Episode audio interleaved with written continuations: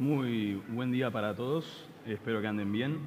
Eh, como recordarán hermanos, estamos haciendo de manera paralela al libro de Mateo una serie en la primera carta del apóstol Juan.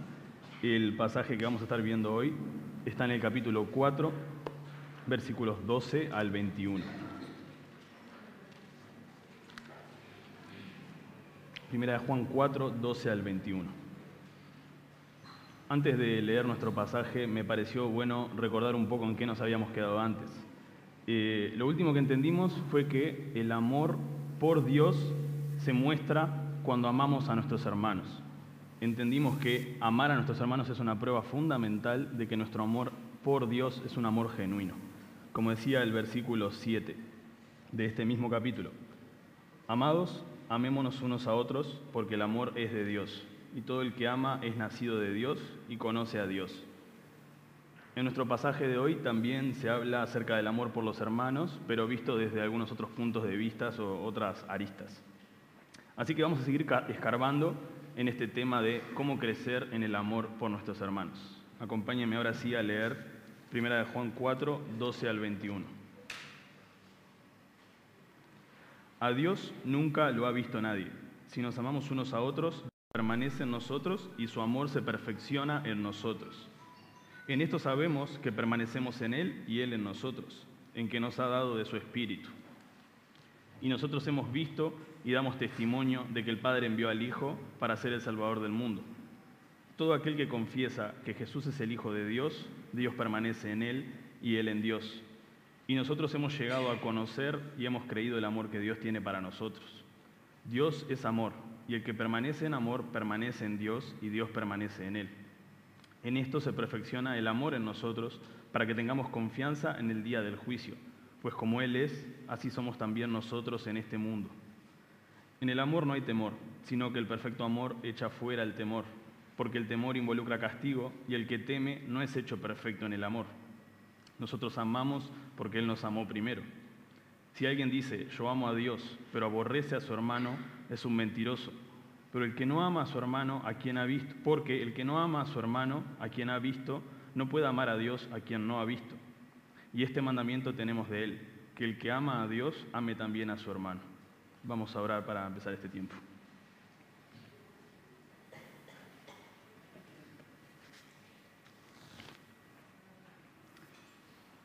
Padre amado, gracias primero por tu palabra, Señor. Gracias por tu presencia.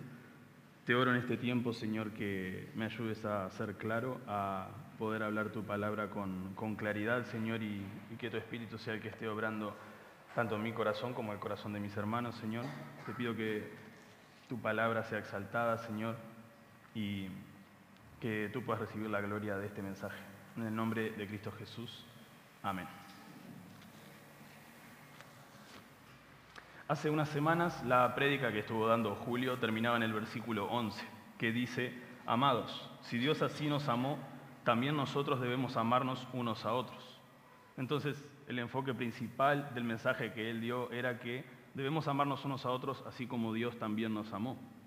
Pero nuestro pasaje en esta mañana empieza en el versículo 12. Dice, Dios, a Dios nunca lo ha visto nadie. Si nos amamos unos a otros, Dios permanece en nosotros y su amor se perfecciona en nosotros. Y el concepto nuevo que llama la atención es que diga que el amor de Dios se perfecciona en nosotros. Y en realidad es un concepto nuevo para este capítulo, pero no es algo nuevo en la carta. Acompáñenme al capítulo 2, versículo 5 de también Primera de Juan.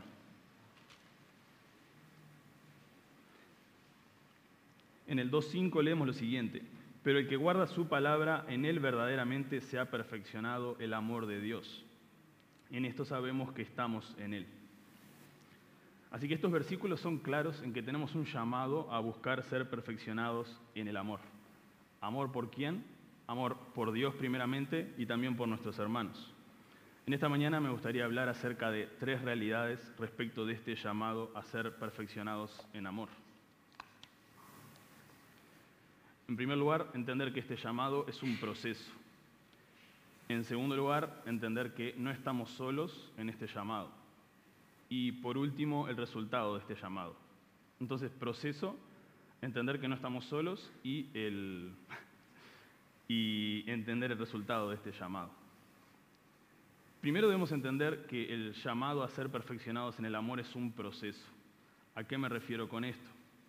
En el texto original, la palabra usada para, eh, para perfeccionados en el amor implica como que hay algo que aún no está terminado, algo que aún no ha sido completado, sino que requiere trabajo, requiere que se siga trabajando en eso. Y me hacía pensar, por ejemplo, en los deportistas que trabajan con mucho esfuerzo por perfeccionar su técnica en algún deporte o en alguna habilidad. Entonces, el hecho de perfeccionarse implica que hay algo que aún no es lo que podría llegar a ser. Y esto es algo central para nuestro pasaje de hoy. Perfeccionarse quiere decir que algo aún no es lo que podría llegar a ser porque está en un proceso.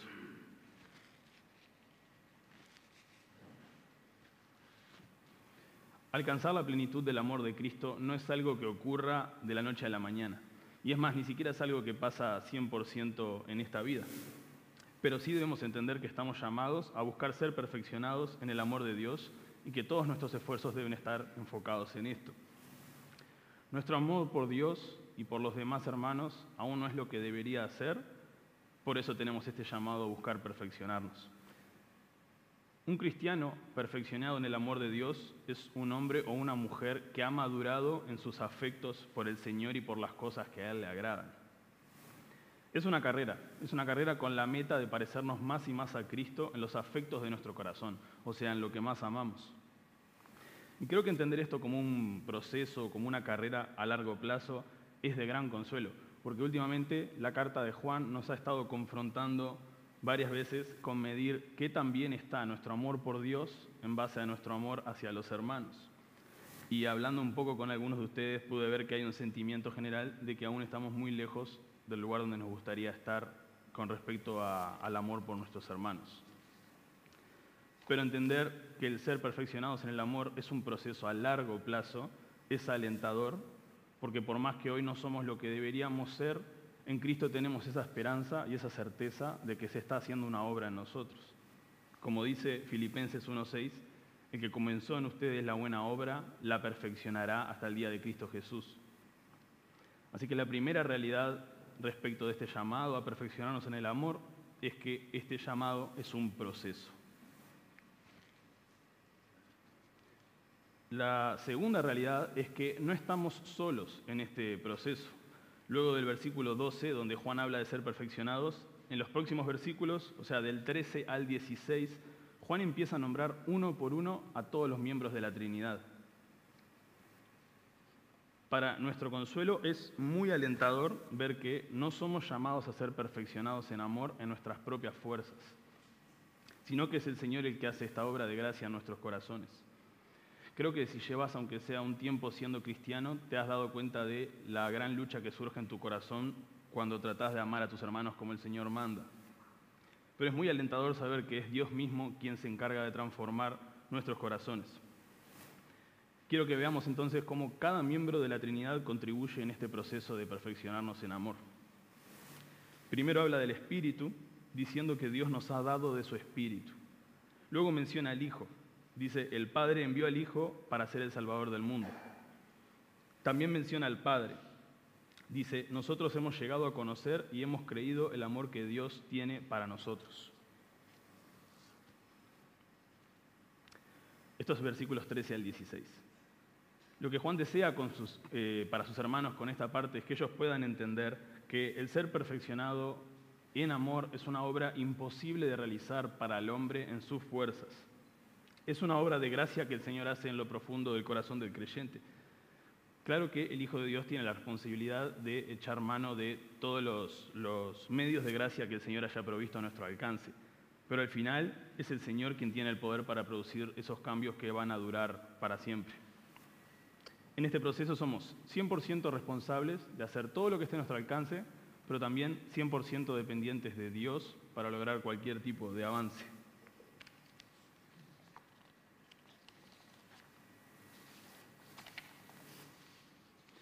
Entonces, el Señor nos perfecciona en nuestro amor hacia nuestros hermanos y cada persona de la Trinidad ocupa un rol importante en este proceso.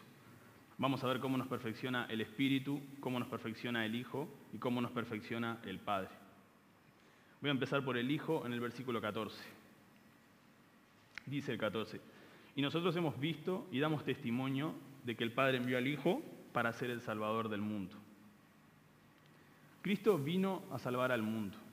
Él es la mayor demostración de amor que nos pudiera haber dado el Padre. Como dice en el Evangelio mismo de, Juan, de tal manera amó Dios al mundo que dio a su Hijo unigénito para que todo aquel que cree en Él no se pierda, sino que tenga vida eterna. Cristo es el regalo de amor de Dios para sus hijos. Él vino a suplir nuestra mayor necesidad, la de redención y liberación. Nos libró de la condenación y también del yugo del pecado que nos tenía cautivos. ¿De qué manera entonces nos perfecciona Cristo?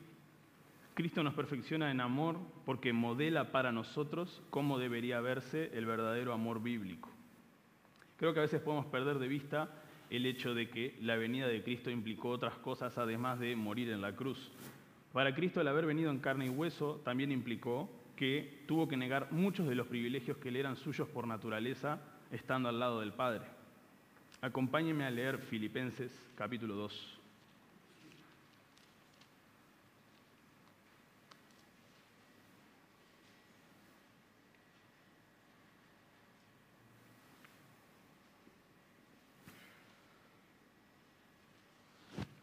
En Filipenses 2, del 5 al 8, dice, Haya pues en ustedes esta actitud que hubo también en Cristo Jesús, el cual, aunque existía en forma de Dios, no consideró el ser igual a Dios como algo a que aferrarse, sino que se despojó a sí mismo, tomando forma de siervo, haciéndose semejante a los hombres, y hallándose en forma de hombre se humilló él mismo, haciéndose obediente, obediente hasta la muerte y muerte de cruz.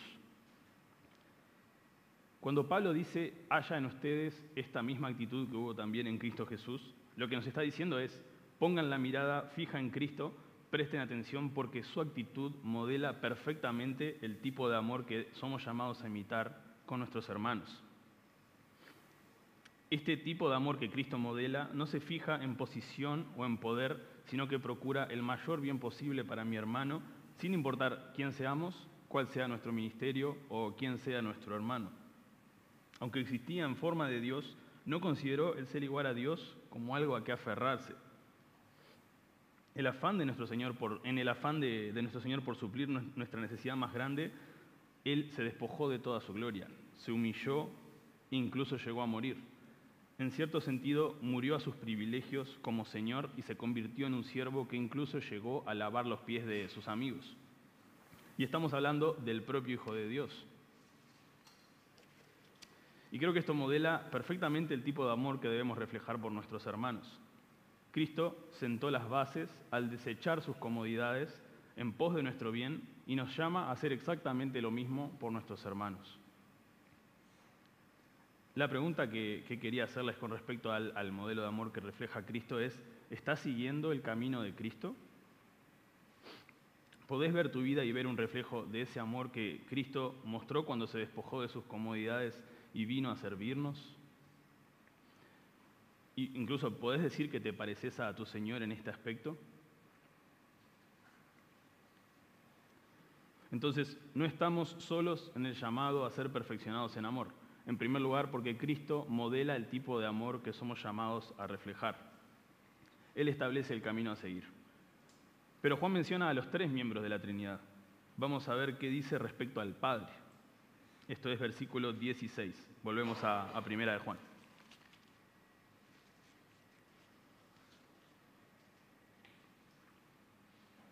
En el 16 dice, y nosotros hemos llegado a conocer y hemos creído el amor que Dios tiene para nosotros. Dios es amor y el que permanece en amor permanece en Dios y Dios permanece en él. Lo que hace aún más impresionante la demostración de amor de Cristo en la cruz es pensar que todo esto fue planeado por alguien. El creador del universo pensó y diseñó específicamente un plan para salvar a los pecadores. Todo lo que vimos en la cruz, la resurrección de Jesús, fue pensado y planeado por un Dios que decidió mostrar su inmenso amor a unas criaturas perdidas. Como dice unos versículos más atrás este capítulo, Él nos amó primero. Creo que meditar en el amor que Dios tiene por nosotros es crucial para ser perfeccionados en su amor y poder mostrar este mismo amor a los hermanos. Al meditar en el amor de Dios podemos entender que Dios fue quien tomó la iniciativa al enviarnos a su Hijo. Y esto nos ayuda a conocer el modelo de amor bíblico que nosotros deberíamos replicar como sus hijos. El Señor pensó y actuó para cubrir nuestra necesidad más importante. No solo cubrió esta necesidad a través de su Hijo, sino que nos acercó a sí mismo para entablar una relación profunda con nosotros, uniéndonos a Cristo. ¿Y qué nos enseña esto en cuanto a cómo deberíamos amar a los hermanos? El amor práctico trata de suplir las necesidades de mi hermano siempre que esté en nuestro poder eh, el hacerlo. Como dice el capítulo anterior, el que tiene bienes de este mundo y ve a su hermano en necesidad y cierra su corazón contra él, ¿cómo puede, cómo puede morar el amor de Dios en él? Si ves a tu hermano en necesidad y cerras tu corazón hacia él, no estás mostrando que el amor del Señor more en vos. El Señor no actúa de esa manera. El Señor nos muestra su amor al suplir nuestras necesidades. Pero incluso su amor va más allá de eso, porque lo que vemos es que el Señor nos ama y además se involucra con nosotros. Imaginen esto, si el Señor nos salvara de la condenación del pecado y luego no se, no se interesara a nosotros, sería, por ejemplo, como un padre que está dispuesto a pagarle una pensión alimenticia mensual a su hijo, pero que en realidad no quiere tener nada que ver con él, ni pasar tiempo con él, ni nada de eso. Pero en este caso el amor del Señor es muy distinto. Si no, por ejemplo, veamos el ejemplo del Éxodo, cuando el Señor libró a su pueblo Israel de de la esclavitud en Egipto. Él no solo cubrió las necesidades de su pueblo al librarlos de la esclavitud, sino que fue intencional en apartarlo como un pueblo para sí personalmente. El Señor realmente quería tener una relación profunda con el pueblo que había liberado. El Señor nos muestra su amor en que no solamente cubre nuestras necesidades, sino que además se involucra profundamente en nuestra vida. Él conoce nuestros miedos, ansiedades, luchas, alegrías, nos ama y nos conoce y se mete en el barro con nosotros. Este amor debemos replicar con los hermanos. Se trata de suplir las necesidades de ellos siempre que podamos, pero además entender que vivimos nuestro cristianismo no en una manera individual, sino que somos llamados a involucrarnos los unos con los otros. Y me parece que al contrastarlo con, con nuestras propias vidas, podríamos preguntarnos qué tan dispuestos estamos a involucrarnos y acercarnos a nuestros hermanos. ¿Qué tanto nos involucramos en sus vidas? No existe tal cosa como un cristiano individualista. ¿Se acuerdan antes que Juan decía, si andamos en luz, tendremos comunión los unos con los otros? dice en el primer capítulo. No somos llamados, hermanos, a vivir nuestro cristianismo en una burbuja.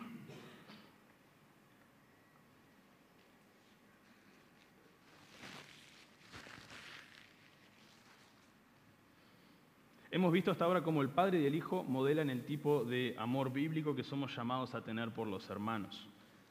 Vamos a ver ahora la obra del Espíritu Santo. Esto está en el versículo 13. Dice el 13. En esto sabemos que permanecemos en Él y Él en nosotros, en que nos ha dado de su Espíritu. El rasgo distintivo de todo cristiano es que el Espíritu de Dios, el Espíritu Santo, habita en nosotros. Esta es una verdad maravillosa a la hora de buscar ser perfeccionados en el amor de Dios. El propio Espíritu que escudriña las profundidades mismas de Dios está habitando en cada uno de nosotros. Una de las principales características del amor mundano es la motivación detrás de ese amor. Creo que muchas veces podemos caer en demostrar un amor superficial que capaz por fuera pudiera tener apariencia de amor bíblico, pero que a los ojos del Señor no es más que un sentimiento que surge de un interés eh, personal o pecaminoso. Esto ocurre cada vez que amamos a un hermano con un corazón incorrecto. Por ejemplo, para desear mostrar a otros qué tan piadosos podemos ser o porque realmente esperamos que ese amor un día se nos retorne y se nos devuelva el favor. Lo que hace el Espíritu es cambiar la motivación detrás de nuestro amor. Él hace efectivo el cambio que viene cuando contemplamos el amor del Padre y del Hijo. Sin el obrar del Espíritu no habría ninguna posibilidad de experimentar un cambio real que nuestro amor por Dios y por los hermanos sea motivado por el Espíritu y no por simples sentimientos humanos es una de las pruebas de que el Señor permanece en nosotros y que está obrando en nosotros.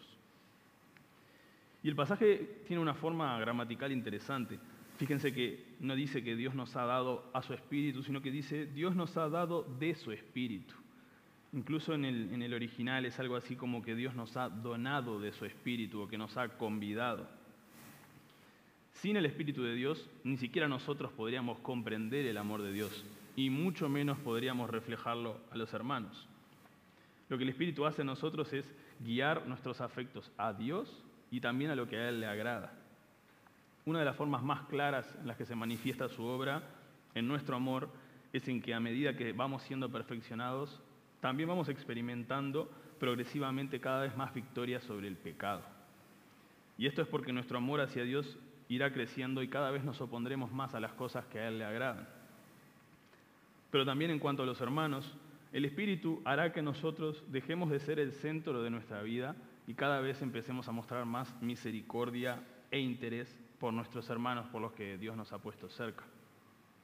En la práctica esto quiere decir básicamente que te va a importar más tu hermano, te va a importar más su situación, necesidades, peticiones de oración, esas cosas que capaz antes no te eran algo tan relevante.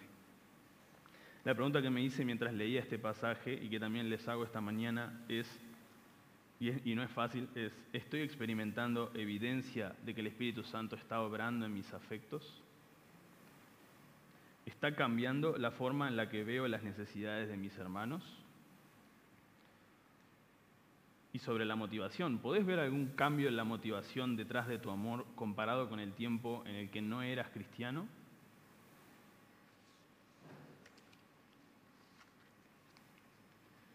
La tercera y última realidad es que este proceso de ser perfeccionados en amor trae confianza para el día del juicio.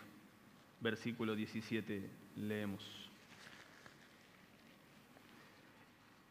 En esto se perfecciona el amor en nosotros, para que tengamos confianza en el día del juicio, pues como Él es, así somos también nosotros en este mundo. ¿Qué es el día del juicio? La palabra de Dios se refiere al día del juicio como un momento señalado en el futuro en el cual el Señor demandará justicia de cada hombre y mujer acorde a sus obras. A los que hayan confesado y creído a Cristo como Salvador y Señor, el resultado del juicio que les espera es eh, salvación y vida eterna junto a Cristo su Salvador.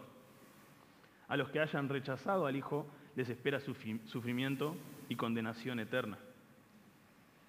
Sin duda que va a ser uno de los momentos más dramáticos y fuertes e impactantes de la historia del Señor. Creo que cualquier persona que medite, detenidamente en esto podría temblar ante la idea de que un día va a tener que enfrentarse al Dios Santo y tener que dar cuenta de cada uno de sus actos. Pero este pasaje está diciendo que aquellos hijos de Dios que estén experimentando este proceso de ser perfeccionados en el amor van a poder enfrentarse a este día del juicio con confianza. Esto es precioso si consideramos la rivalidad que existe por naturaleza entre Dios y los hombres cuando no está Cristo en el medio. Este Dios, quien antes era nuestro enemigo, se encarga ahora de perfeccionarnos en amor para que podamos llegar a este día del juicio con la paz y la confianza de que vamos a recibir su aprobación en Cristo. La carta de Juan tiene varios objetivos que hemos estado viendo en este tiempo entre ellos, uno es poder afianzar a sus lectores en la seguridad de salvación, en este caso vista desde el perfeccionamiento en amor. Si estamos siendo perfeccionados en el amor, el Señor dice que podemos ir con confianza al día del juicio. Probablemente la mayoría de nosotros hemos visto, ya sea en la tele o en algún lado, alguna escena de juicio en una corte donde se está dando algún caso, o capaz alguno tuvo que vivir algún juicio en carne propia lo que resalta estas escenas es la gran tensión que se maneja durante los momentos del juicio. ¿no? Creo que hay una gran tensión porque se están definiendo cosas importantes, los futuros de las personas y demás, y es un ambiente que genera todo tipo de tensiones y sensaciones incómodas, pero lejos de poder sentirse confianza. Por eso es impresionante pensar que en el juicio de Dios, que es el juez santo y sin mancha, alguien pudiera entrar con confianza. Suena hasta ilógico imaginarse a alguien caminando por los pasillos de ese tribunal confiado, pensando que al final del camino está el Dios santo que demanda justicia. Suena raro, pero esta es la realidad de todo hombre y mujer que ha conocido el amor y el perdón del Señor en Cristo. Suena algo loco, pero todo el que ha sido redimido por la sangre de Cristo no tiene por qué temer el día del juicio, porque ya sabe lo que le espera. Y en la medida en que experimentamos este proceso de perfeccionamiento en el amor del Señor, vamos a crecer en confianza para este día del juicio. Pero para los que no conocen el amor de Dios, la muerte no es lo peor que pueden esperar. Incluso la muerte es solo como un chasquido de dedos. Pero lo aterrador es que al final se van a enfrentar al Rey justo y puedo asegurarles que cualquier resto, resto de autoconfianza puede desaparecer al momento de ver al Dios Santo cara a cara. La moralidad que estas personas creían que la sostenía va a desaparecer como un diario cuando toca el fuego y no va a quedar nada para estar parado confiado delante del Señor.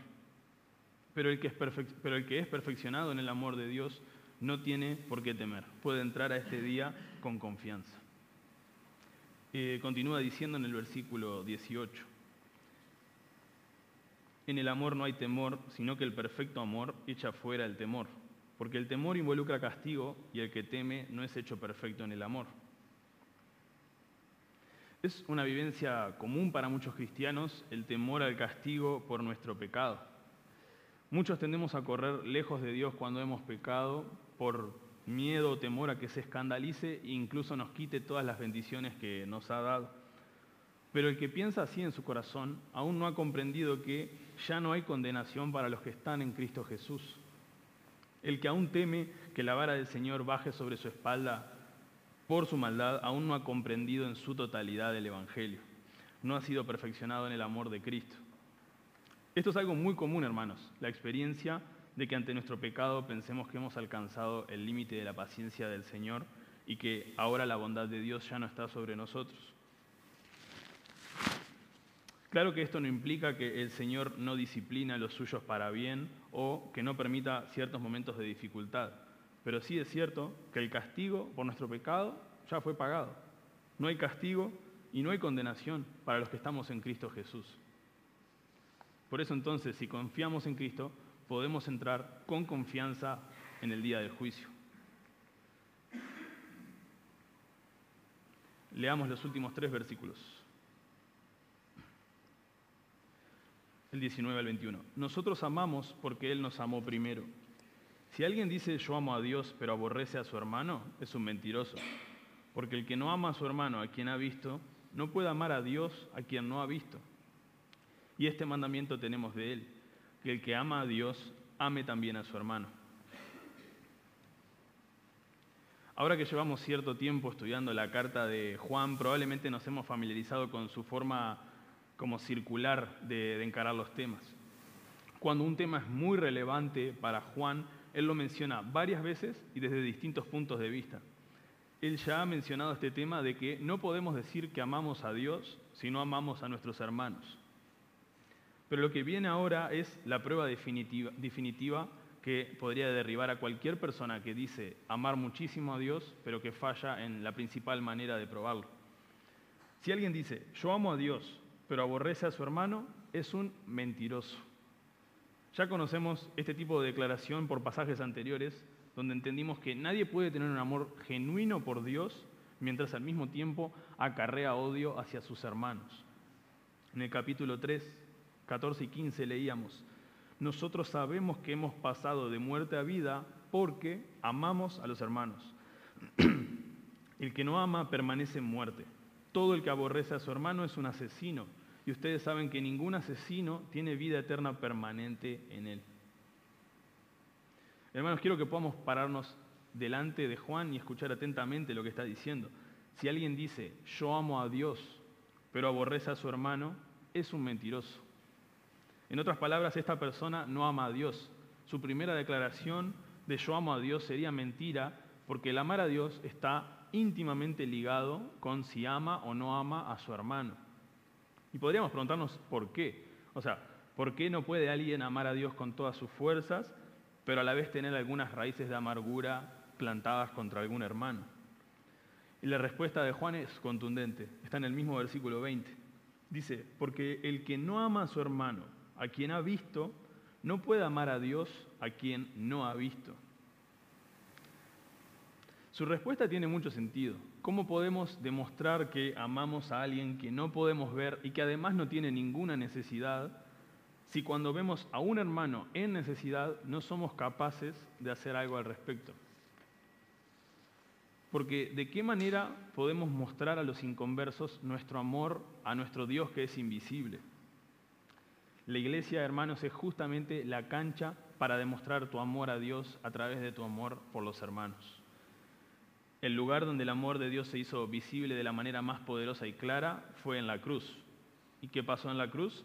Dios hizo visible su amor supliendo nuestra necesidad más grande. Y este pasaje comienza diciendo, a Dios no lo ha visto nunca nadie, pero sabemos que Él hizo visibles todos sus atributos en Cristo, su justicia, santidad, misericordia, amor, entre otros atributos. Se desplegaron en la cruz como un espectáculo visible de quién es Dios. Y así como Cristo, nosotros podemos también, a través del Espíritu Santo, reflejar el mismo amor de Dios y darlo a conocer. Es fácil decir que amamos a un Dios que es invisible, pero hay un gran camino entre decirlo y demostrarlo con hechos visibles. Yo perfectamente podría decirles que si el Señor me manda a un pueblo hostil, como le pasó al profeta Jonás, por ejemplo, yo iría sin titubear porque amo mucho al Señor. Eso suena precioso. Pero ¿qué pasa si, por ejemplo, al rato un hermano me preguntara si lo puedo arrimar hasta la casa que queda a 30 minutos de la iglesia? sería algo frustrante porque tenía planes y ahora mis planes van a comenzar 30 minutos más tarde. Pero ¿dónde quedó ese cristiano que podía ir hasta los pueblos más hostiles con tal de demostrar su amor al Señor? Nuestra iglesia local, hermanos, entonces es la cancha para demostrar nuestro amor al Señor a través del amor visible hacia nuestros hermanos. Y si Juan ha hablado tanto de este tema en su carta, es porque no podemos decir que amamos a Dios si no demostramos amar a nuestros hermanos. En conclusión, somos llamados a ser perfeccionados en el amor del Señor. Este llamado es una carrera a largo plazo, es un proceso, lleva su tiempo. Pero es un proceso en el cual no estamos solos. Tanto el Padre como el Hijo como el Espíritu obran en nosotros para ir creciendo en amor. Y también podemos disfrutar de la confianza que este proceso nos va a traer para el día del juicio. Dios nos está llamando a evaluar la calidad de nuestro amor hacia Él y eso comienza evaluando cómo está nuestro amor por nuestros hermanos en Cristo. Vamos a orar.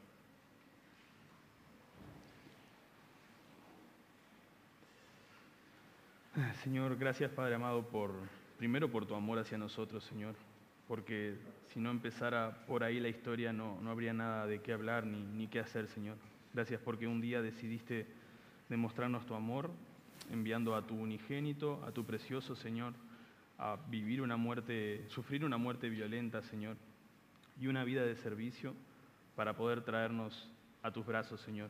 Y Padre amado, lo que pedí, Señor, el amor que nos mandás tener por nuestros hermanos, pensando que hay pecado nuestro y también pecado de nuestros hermanos, realmente es algo imposible que podamos hacer por, nuestras propias fuerzas, Señor.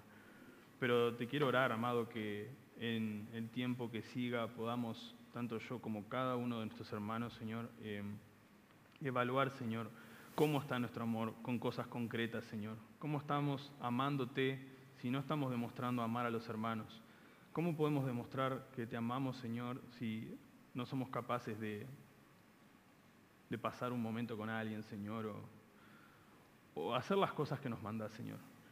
Padre, en nuestra debilidad te pedimos que nos ayudes, que tu Espíritu Santo obre en nosotros y que tengas misericordia también de nosotros, Padre amado. También danos la paz de entender que es un proceso y que vos mismo, Señor, sos el que se encarga de obrar en nosotros. Te glorificamos, Padre amado, y te pido que bendigas también el resto de este tiempo. En el nombre de Jesús. Amén.